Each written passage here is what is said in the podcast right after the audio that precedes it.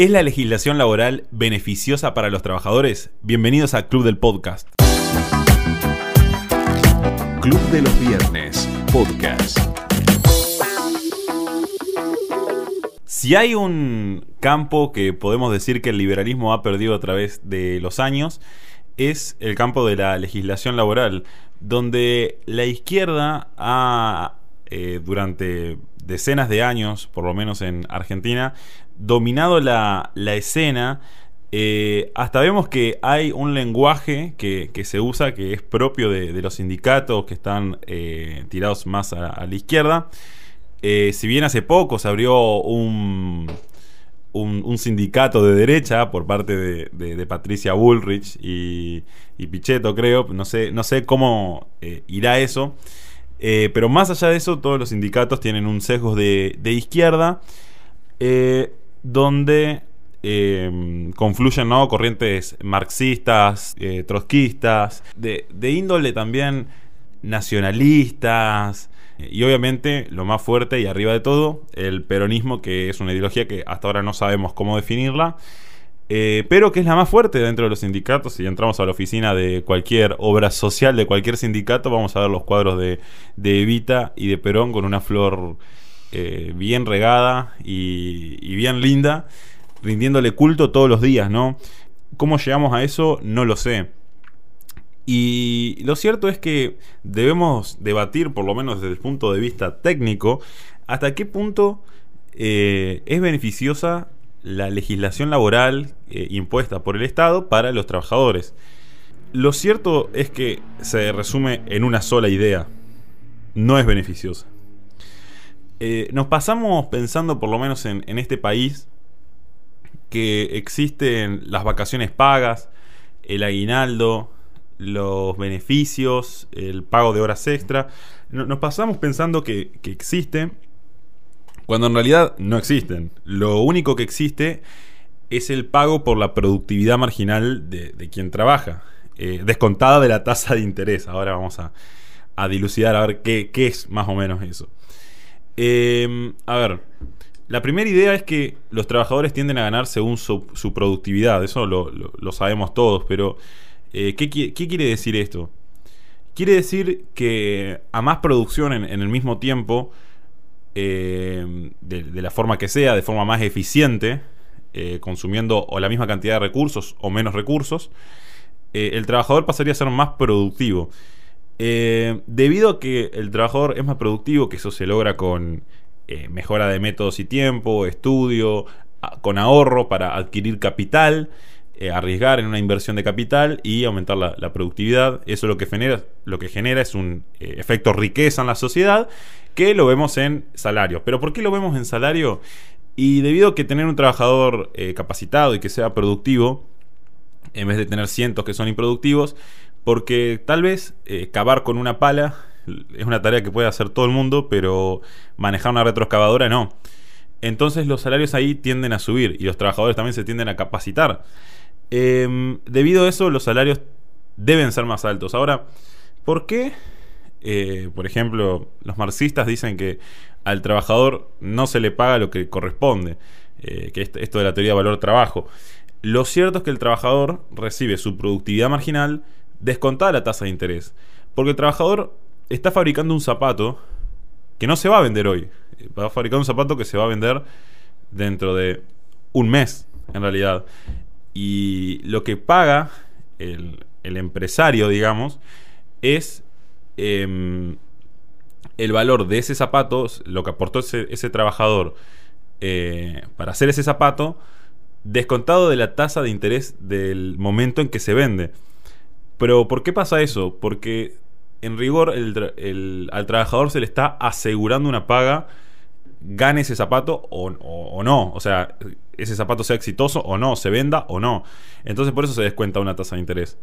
Eh, si el trabajador quisiera recibir la completitud de su productividad marginal para hacer un producto, tendría que esperar los 30 días, hacer una cooperativa y vender ese zapato pasados los 30 días. O sea, esperar hasta vender ese zapato y ahí venderlo y probar suerte, ¿no? Eso es lo que pasa con las cooperativas. Y eso es un punto, ¿no? Del, capitalismo, que el capitalismo sí permite sistemas socialistas, ¿no? Eh, el socialismo no, no permite el capitalismo. Y solamente puede haber socialismo si hay un sistema capitalista prevalente, porque hay riqueza para explotar. Ahora, volviendo al tema, y dado que el trabajador solo gana su productividad, los salarios están diseñados de acuerdo a la productividad que gana el trabajador. En ese caso, eh, si nosotros decimos, eh, bueno, ahora vamos a otorgarle un eh, aguinaldo a ese trabajador.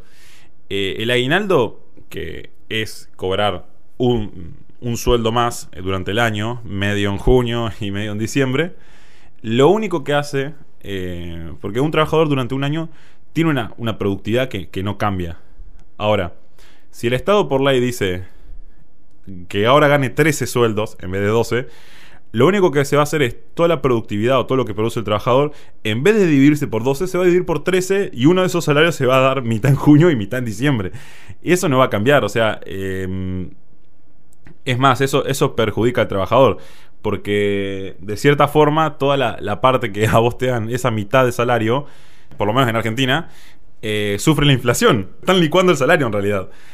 Y después lo de las vacaciones y días pagos, muchos de, nosotros, los jóvenes, decidimos entrar en el mercado laboral o, también personas que, están formando una familia eh, o personas que están en, situaciones mucho más estresantes donde necesitan trabajar, a veces necesitan trabajar, em, eh, digamos, entre comillas, a destajo para salir de la situación actual o progresar con ¿no? una cultura del trabajo más eh, firme. Y para eso uno necesita capaz que negociar un contrato donde no haya eh, esto de las vacaciones pagas. Muchas veces pasa eso, pero no sucede. Entonces como durante el año uno tiene que tener aseguradas esas vacaciones pagas, eh, lo que sucede es que tu productividad necesariamente va a bajar. O sea, eso lo prevé el empresario, digamos, o cómo se dice. En realidad no se prevé, es algo muy empírico. Si, o sea, nosotros dictáramos más días de, vacaciones, la productividad en el, en, el país caería y el dinero que habría para salario sería todavía menor. Es algo totalmente empírico. Ahora, em, hay, un tema con, con, la explotación laboral que dicen que se necesita... Em, se necesita sí o sí que el Estado intervenga en las relaciones laborales porque de no ser así, el capitalista lo explotaría y, le haría un mal y, lo estaría hostigando las 24 horas del día, lo iría a buscar a la casa y en vez de dormir lo llevaría a la planta para que siga produciendo. Lo cierto es que esa teoría desde hace por lo menos hoy en día 120 años.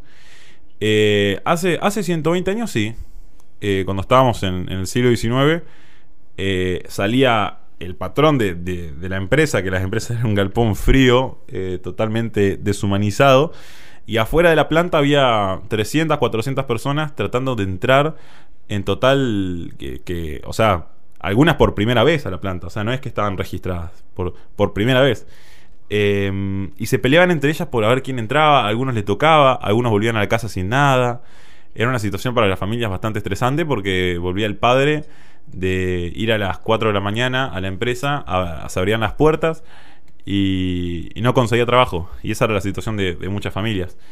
Em, lo cierto es que hubo un hombre que se llamó Frederick Taylor, eh, que se dice que es el padre de la, de la ingeniería industrial, em, que bueno, también, eh, también se le acusa de ser mecanicista, de, porque es de la escuela de, de, lo, eh, Ford era uno de sus seguidores. Y si vemos la, industria de Ford, uno dice, bueno, pero esto es muy mecanicista, muy clásico. Y sí, pero este hombre en realidad lo que vino a hacer fue a em, estandarizar todo.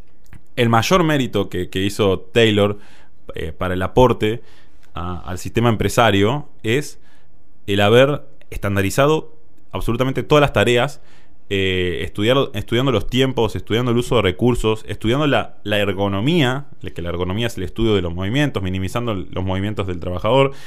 Eh, dando sí una, filosofía bastante rústica de decir que el trabajador se tiene que cuidar, tiene que usar guantes, tiene que usar todo lo necesario para que su fuerza de trabajo siga siendo la misma. Y sí, capaz era, es medio frío a términos de hoy, pero era mucho más humanizado que lo que había antes. Y el hecho de que pasaron los trabajadores a estar registrados, a ser recurrentes, Em, su productividad empezó a aumentar Y luego de eso, y bueno, vean, vean que esto, estos estudios, donde los trabajadores ahí se empezaron a sentir más cómodos de cierta forma, y estaba más asegurado el trabajo, no lo hizo un gobernador, no lo hizo un político, lo hizo un tipo, un científico que estudió la materia. Después vino, bueno, eh, Ford, que fue bastante seguidor de Taylor, donde sí, se hacían grandes eh, series de producción. Eh, Ford implementó las 8 horas, pero no las implementó por el hecho de que alguien lo mandó de nuevo. Lo implementó por el hecho de que Ford quería para su empresa los mejores trabajadores. Y para tener los mejores trabajadores ofrecía jornadas de 8 horas y salarios más altos que la competencia. Así que mm, desde ese punto de vista, solo el sistema laboral, el sistema empresario se iba coordinando para eh, ir mejorando, digamos. Eh, y es así el punto que después vinieron eh, otras escuelas de pensamientos donde se agregaba em, el hecho de, la psicología. vino también la escuela de Max Weber, el, famoso filósofo, tiene una escuela también de pensamiento que le aportó al, a la administración una estructura burocrática. Eh, después vino Maslow, que fue un filósofo que agregó la, pirámide de Maslow, donde eh, se entendieron al trabajador ya como una persona. Y luego a Occidente llegan estructuras de, de lean manufacturing, que la empresa entiende a sus trabajadores como una comunidad. se trata de no despedir a los trabajadores, literalmente, de solucionar todos los problemas, ayudar a los trabajadores en sus casas. Eh, tratar a la empresa como lo que es, que es una comunidad insertada en una sociedad, eh, que tiene un deber social, pero no, no por el hecho de que, de que las empresas sean malas, sino porque eh, es... Imagínense que la empresa es quien más está en contacto con la sociedad, o sea, quien más conoce el sistema de precio regional de, sus colaboradores, de, de, sus prójimos, digamos, de, de sus vecinos. Em, eh, o sea, una persona que es emprendedora y que tiene un emprendimiento de lo que sea, entiende más de lo que quiere su, comunidad y puede aportar más a su comunidad de lo que podría ser cualquier otra persona, porque justamente arma un emprendimiento o una empresa para satisfacer esa necesidad. Y de nuevo, o sea, no es que viene un político y les dice, tienen que hacer esto. O sea, eh, la mayor parte de los descubrimientos tecnológicos, o, es más, perdón, el 100% de los descubrimientos tecnológicos, las mejoras implementadas en las empresas, no viene por parte de los políticos. Y no, sé por qué hay personas de otra corriente ideológica que esperan que pase algo bueno de los políticos en cuanto al mercado laboral. Eh, el salario mínimo, por ejemplo, que es impuesto, eh, perjudica literalmente a los trabajadores porque dicen... Te deja bajo la línea de pobreza. Claro. A ver, dicen... Eh, pero si no hubiese salario mínimo, los trabajadores, los, los empresarios dicen, si no hubiese salario mínimo, los empresarios pagarían el mínimo a todos los trabajadores. A ver, eh, pagarían cero en realidad a los trabajadores o, se aprovecharían. A ver, si eso, si eso, si, eso, fuese cierto, si eso fuese cierto, ¿por qué hoy no se paga el mínimo en todos los empleos? Por empezar. ¿Por qué no se paga el mínimo en todos los empleos si, si los, los empresarios intentan pagar el mínimo posible? Ahora, lo que sí sucede es que hay personas que su productividad marginal, como dije al principio, no llega al salario mínimo. Esos pueden ser, eh, por, ejemplo, los manteros en Buenos Aires. Eh, es el caso de ellos donde su productividad marginal no llega al salario mínimo y lo único que les queda eh, como su única arma en el, mercado, en el mercado laboral, la única arma que tienen para defenderse ante otras personas que capaz están más capacitadas, que, que, tienen más equipos o lo que sea, es su salario. O sea, pueden competir con salarios más bajos. Y, de, o sea, y como no, no pueden obtener eso, tienen que recluirse a la, a la marginalidad con todo lo que ello conlleva, digamos. Ahora, esto que decís vos de, cuando se empieza a humanizar al trabajador, eh, digamos que la izquierda, de cierto modo, eh, lo lleva al extremo, ¿no? Cuando Marx habla del, obrero y del proletariado, eh, siendo como que el proletariado es, es una persona que no es humana porque oprime a otros humanos, que son los trabajadores. yo creo que esta transición se nota en el pensador San Simon, no sé si lo conoces. era un sociólogo, uno de los primeros sociólogos que surgieron, que él eh, tuvo un, un, cambio de pensamiento muy importante. El tipo al, principio hablaba de que para que, para que para que la población sea rica, para que un país crezca, hay que incentivar la industria, tiene que, tiene que haber, tiene que haber eh, manufactura, tiene que haber grandes producciones. Pero un día, de un día para el otro, nadie sabe por qué, el tipo empezó a hablar de socialismo utópico.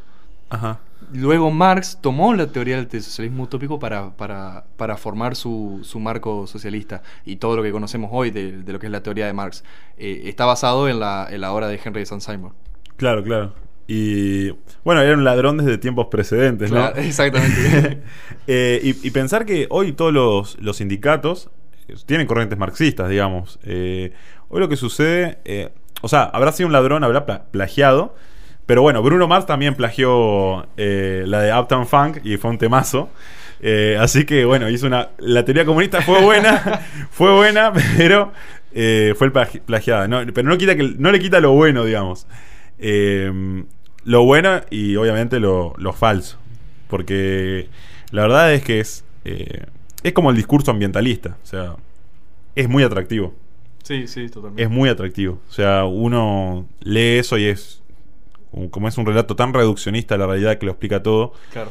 uno tiende a creerlo. Porque es más fácil pensar eso que. Es, es más fácil pensar que, que la culpa de que vos seas pobre es de alguien más que Claro, de, también. de- de uno mismo. también, o sea, también. eh, Te exculpa. Claro. Yo cuando veo en todo esto, lo único que me llega a la cabeza son preguntas, ¿no?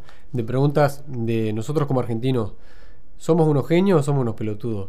En el sentido de que eh, cuando a mí me dicen el tema del salario mínimo, ¿no? Que el Estado determina un salario mínimo para que la gente no sea explotada. ¿Y no sería mejor que ese salario mínimo sea el doble o el triple? Si no afecta nada. ¿No sería mejor que las vacaciones pagas de, dos semanas a un mes fueran de tres meses o de cuatro o de cinco si no afecta nada? ¿No tendríamos que ser Suecia más o menos, o algún país nórdico, en términos de salario, en términos reales, por la cantidad de sindicalización que hay en Argentina. Eh, ¿Por qué carajo no es así si es tan bueno? O sea, es un argumento muy fuerte este de llevar algo al extremo para notar que es un ridículo. No tiene sentido, no tiene sentido absolutamente nada. ¿Por qué el Estado, en vez de darme un aguinaldo, no me paga el sueldo en 24 meses? O lo que sea. Eh, ¿Y por qué el Estado interviene tanto en la paga de tu sueldo? Ahí se da cuenta que no, no hay, magia, no hay magia, no hay ma- en economía no hay magia. Eh, uno si no hay...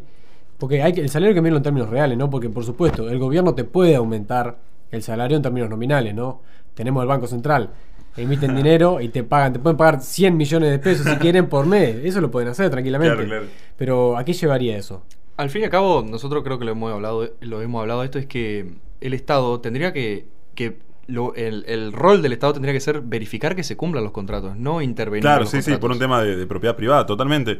Eh, pero hay una métrica que se usa para, para defenderlo, una métrica económica, entre comillas, que es, a ver, por mucho tiempo Argentina en el salario medio en Latinoamérica estuvo muy alto.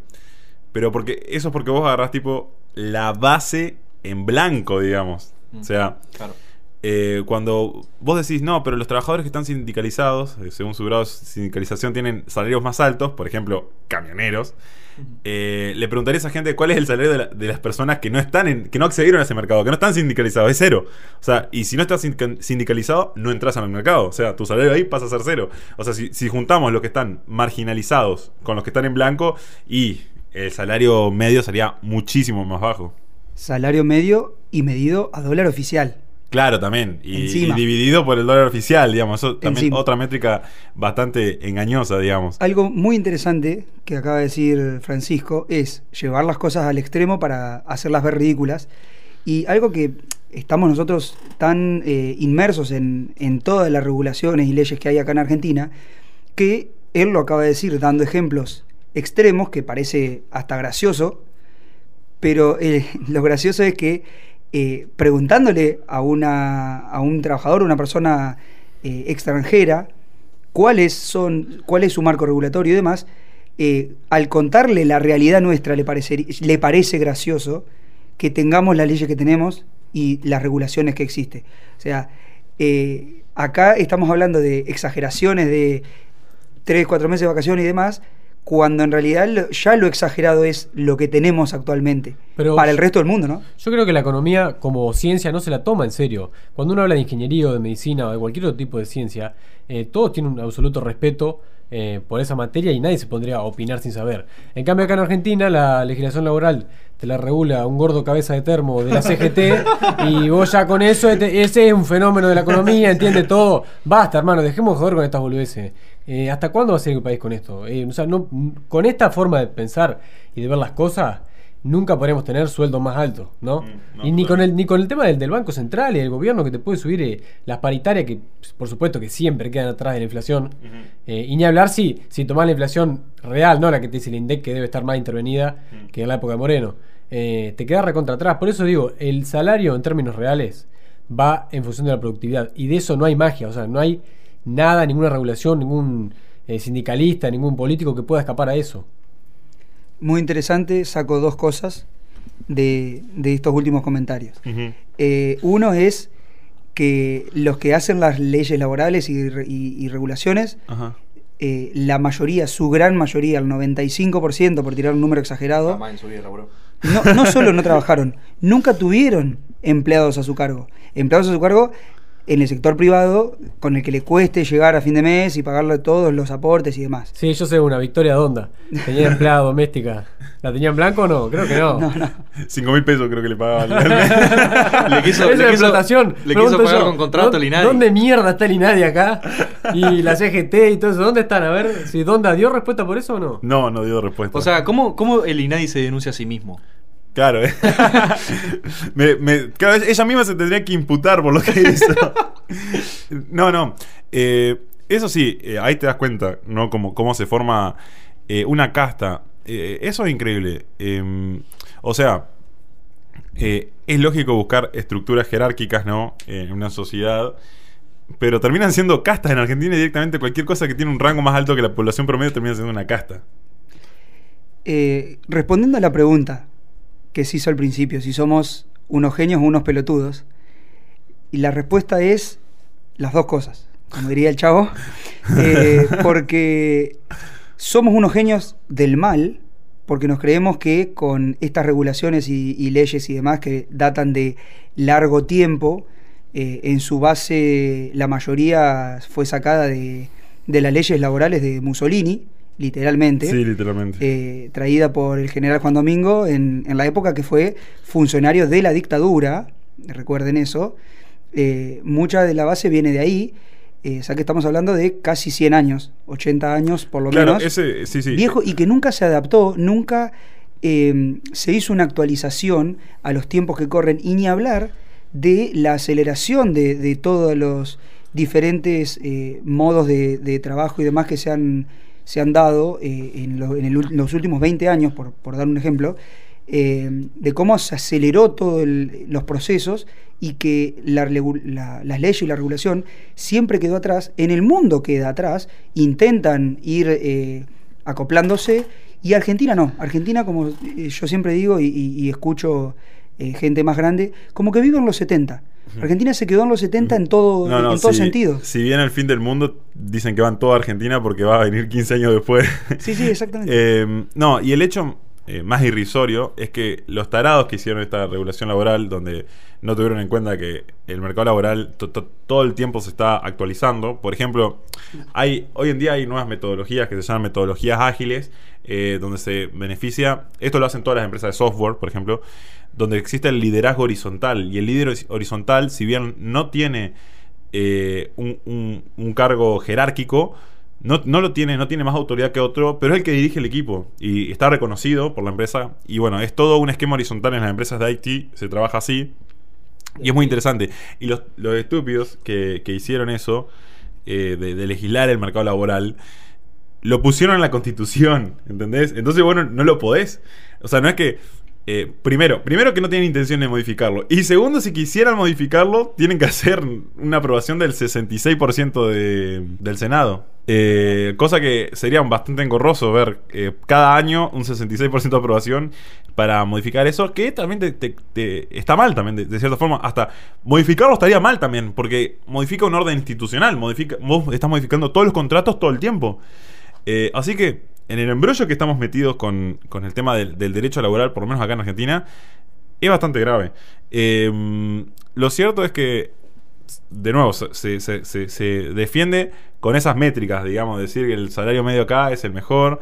eh, y con todos los problemas que ha traído en Argentina eh, el sindicato, que también hasta te, hasta te prohíbe cerrar empresas, ¿entendés? Eh, no, no te deja, ni siquiera a veces con las pymes no te dejan tomar ciertas direcciones estratégicas en la empresa porque el sindicato o los delegados eh, piensan que es mejor tomar otra, ¿entendés? Y los delegados ni siquiera trabajan en algunas empresas, aviso. O sea, Muy un poco. delegado es un, uno de los trabajo- trabajadores que ya no trabaja. O sea, que elegido por el sindicato para ser delegado sindical. Claro, puede venir de afuera, puede venir de afuera, puede ser de otro rubro, puede ser de otra parte, o, o puede ser del mismo rubro del sindicato, pero que nunca ha estado en la empresa y cae en una empresa nueva y ya empieza a dirigir prácticamente la empresa y es con los que más cuidado hay que tener. Y es, es más, muchas empresas deciden no aumentar la, la planta permanente por el hecho de que tenés que adquirir un delegado. Eso también te perjudica la búsqueda de empleo. con 10 empleados registrados, claramente, estamos hablando siempre del...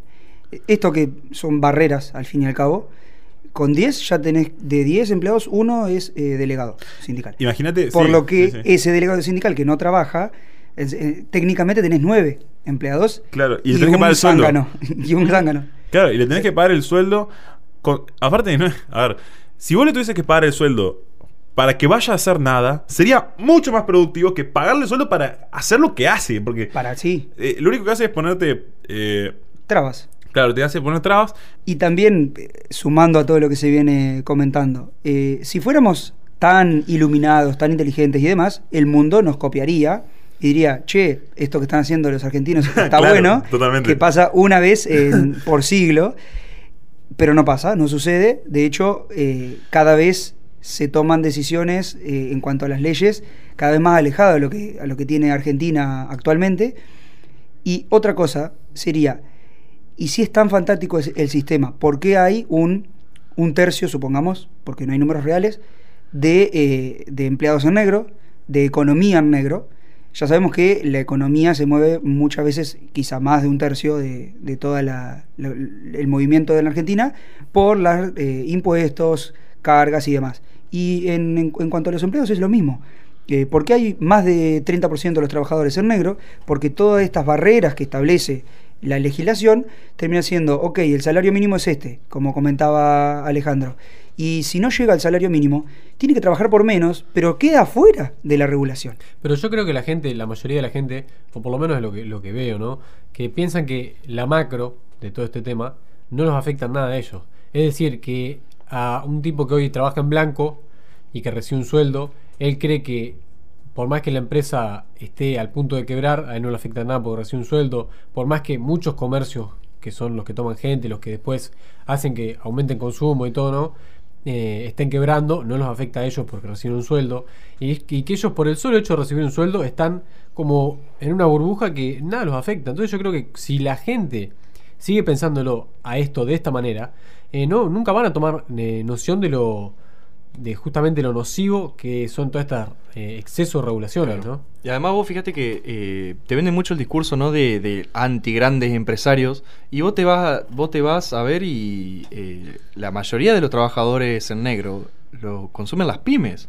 O sea, imagínate que vos sos una, una Tal pyme, cual. tenés trabajadores en negro. Sí, no- no el problema no son Te- las grandes empresas.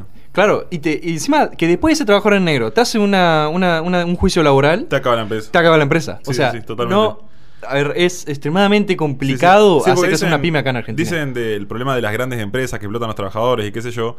Eh, lo cierto es que la- las grandes empresas son las que mejores salarios pagan y donde más desean estar todos los trabajadores hoy en día. Eh, y, Libre, y en el caso, en el caso de que vos digas, no, según la teoría de valor marx, eh, del trabajo, valor trabajo de, eh, de los marxistas, vos digas, no, pero le están sacando mucho margen a esos trabajadores. Y si le están sacando mucho margen, quiere decir que esos trabajadores en realidad están siendo más productivos y con mejores salarios. O sea, es como que. eh, vos fíjate que las grandes empresas el trabajo no es tanto a destajo. En las grandes empresas están estandarizados los procesos.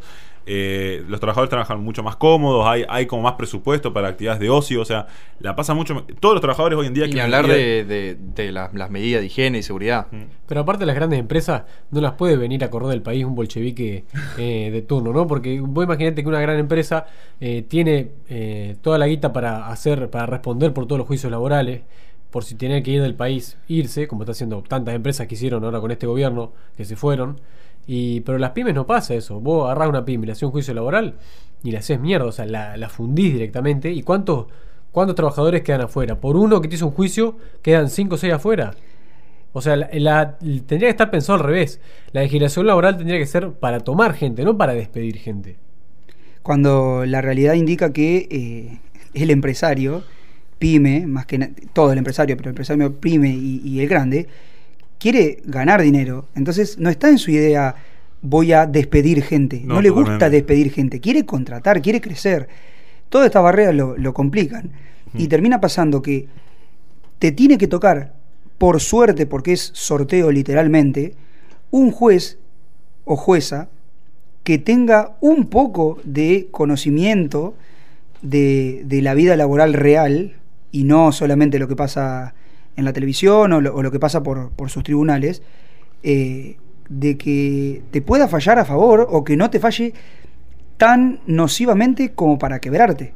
O sea, literalmente es suerte de qué criterio sigue el, el juez o la jueza que te toque. Porque las leyes están, la, la interpretan ellos y demás, pero la realidad es que te toca un juez pro empleado, empleado que son la gran mayoría, y termina pasando lo que se comentó acá, termina o, o se termina quebrando la empresa totalmente, o teniendo que eh, achicar el personal para poder hacer frente a toda esa, porque no es solo el juicio, son abogados, es tiempo y es salud mental, eh, y también puede derivar en, en desgaste de, salud física, eh, que, te termina enfermando y que realmente da para decir, eh, muchachos, de- construyamos de acá en adelante, eh, los que realmente tienen responsabilidad, porque hay un 30-35% que no está teniendo estos fantásticos derechos que, que se reclama.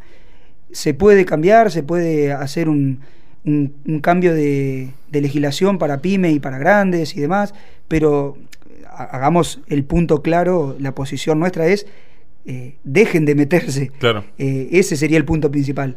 Eh, va a existir regulación, sí, va a existir, y, y siempre hubo y va a haber, pero tratemos de que sea lo menos nociva posible. Dejen laburar, literalmente dejen laburar. Cumplan con lo que dice la Constitución, que es la libertad de, de contratar y la libertad de trabajo. Sí, Claro, eh, claro. de, Eh, de trabajar, sea- de ejercer una industria lícita, dice. Eh, y aparte, pará, y Ah. quiero hacer un punto acá. Eh, está muy desbalanceada la justicia eh, en, favor del trabajador. Y es más, te lo, resumo en un principio: indubio pro operario. O sea, eh, en caso de duda, el juez tiene que estar a favor del, em- empleado. En caso de duda, o sea, eh, ¿entendés que eh, no, no está, no está utilizando todas las, herramientas que tendría que usar el juez por el hecho de que, ante una duda, pro operario? O sea, sería, e- es bastante simple ser abogado laboralista porque ni siquiera tenés que probar eh, el hecho relatado, sino sembrar la duda. Lo acabas de Claro, decir. claro, que sembrar la Sembrando duda. Totalmente, totalmente. Llevado al derecho penal tiene sentido porque estamos Sí. tratando algo mucho más eh, eh, peligroso, Frágil, mucho sí, más claro, sí, sí, temas sí. mucho más sensibles Ahí ganas tiempo. literalmente delitos. Pero acá estamos hablando de trabajo. Mm. Sembrando la duda, ya tenés la de ganar. Claro, o sea, totalmente. totalmente irrisorio.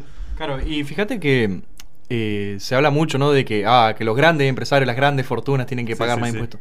Pero, a ver, vivimos en, en uno de los países más tercermundistas del mundo, que las grandes fortunas son tres gastos locos. La verdad que no, no es ni el 5% Creo de la 12.000 población. personas en toda Argentina que tenían que pagar el impuesto de grande riqueza. Claro, y, y ponerle ese impuesto no solo va a hacer que, sea, que ese empresario sea menos productivo, y sino que no afecta a la, a la, a la total fortuna del país. O sea, Mm. porque es eh, una- un porcentaje de la población extremadamente bajo. Entonces, vos lo que tenés que hacer es, ok, bueno, te ponen que llegamos, eh, acordamos un punto medio. Bueno, está que lo que tiene más, pague más. Ok, bueno.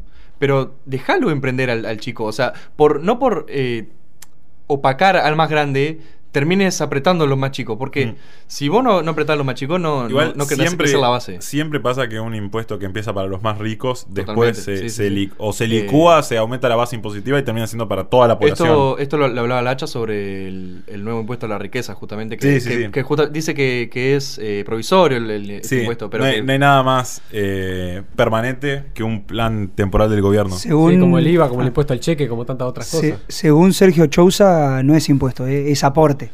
Inventó una nueva categoría. Claro, Eh, son eh, y- nuevo, impuestos, tasas, contribuciones y agregado ahora por el, Ok, entonces no es obligatorio. por el entre, co- entre comillas, economista. Aporte suena, suena- suena Aporte. voluntario, aporte. Voluntario, pero entonces si no lo pago, ¿qué me pasa? Nada. Tendría Claro. que pasarme nada. Claro, tendría que pasarte nada. Si es solidario. Bueno, la verdad tocamos muchas eh, aristas de, lo que es el mercado laboral, eh, ya desde el punto de vista de la productividad, del derecho y de la historia, ¿no? Porque en un momento eh, tocamos es- eso- esos puntos donde relatamos la evolución del mercado laboral. Por lo pronto, esto fue Club del Podcast. Mi nombre es Ale Waters, estuve a cargo de la conducción. Eh, te invito a que sigas a Club de los Viernes en todas sus redes, que veas eh, las notas que estamos produciendo, las entrevistas y los eventos que están por venir. Nos vemos la próxima semana en Club del Podcast. Hasta la próxima. Seguí a Club de los Viernes en todas sus redes.